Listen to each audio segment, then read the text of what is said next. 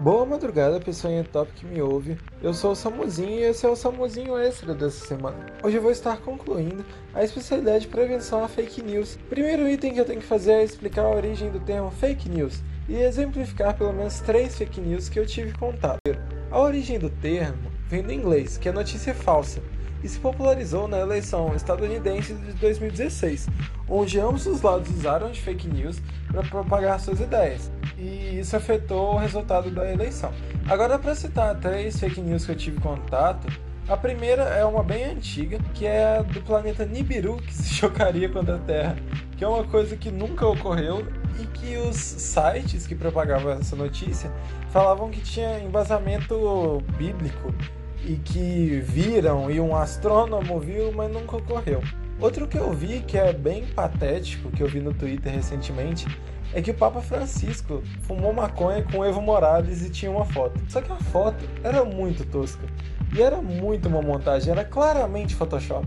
E o pessoal realmente acreditou, até saiu no Globo uma matéria explicando que era fake news uma coisa que claramente era uma fake news. Uma coisa que é mais perigosa dentro desse mundo da fake news, que é a terceira fake news que eu vou citar, é o uso da cloroquina no combate contra o coronavírus. Isso é perigoso tanto porque o nosso presidente tem espalhado essa informação, logo mais pessoas vão acreditar, seus apoiadores vão acreditar, e tanto porque não tem comprovação científica. A cloroquina, segundo estudos, causa mais mortes por corona do que salva.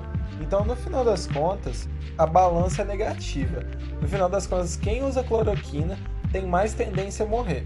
Agora eu tenho que explicar os impactos negativos que uma fake news pode causar na vida das pessoas. Quando você recebe uma fake news e acredita nela, você está desinformado e você perde um pouco do seu intelecto, tendo em vista que você está tendo na sua cabeça uma informação falsa. Outra coisa que pode ocorrer também é você espalhar essa notícia e fazer com que outras pessoas se tornem desinformadas também. Eu tenho que exemplificar também três formas de propagação de fake news. Todo mundo já recebeu aquela corrente do Zap, onde tinha uma notícia muito bombástica, uma notícia que às vezes até parece ser real, mas muitas vezes é fake.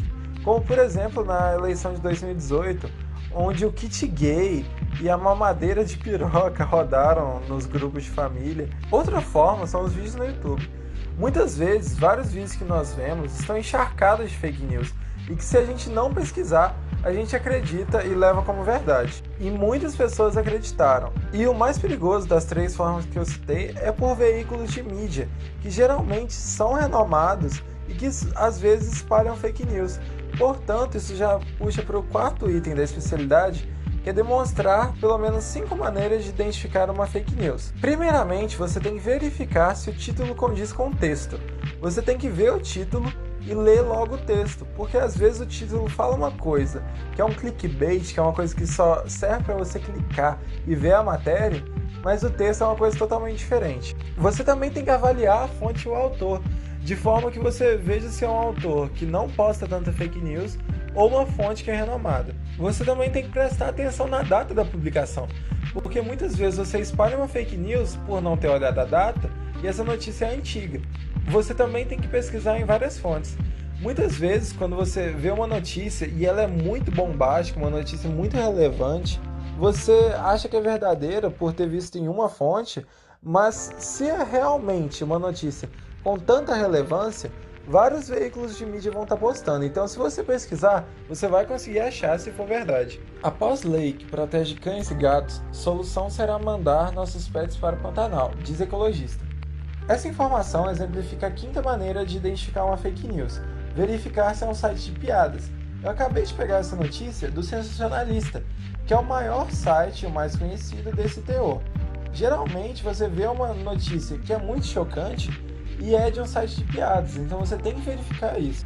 E por último, eu tenho que exemplificar o que é o cybercrime no contexto da fake news e o que a nossa legislação diz sobre isso. Cybercrime abrange diversos crimes dentro e fora da internet, como roubo de dados, disseminação de vírus e robôs para flood. Eu citei esses três itens. Muitas vezes você recebe lá no seu grupo da família. No caso dos robôs para flood, isso ocorre muito no Twitter. O Twitter é uma plataforma que você consegue fazer uma conta muito facilmente, apenas com um e-mail.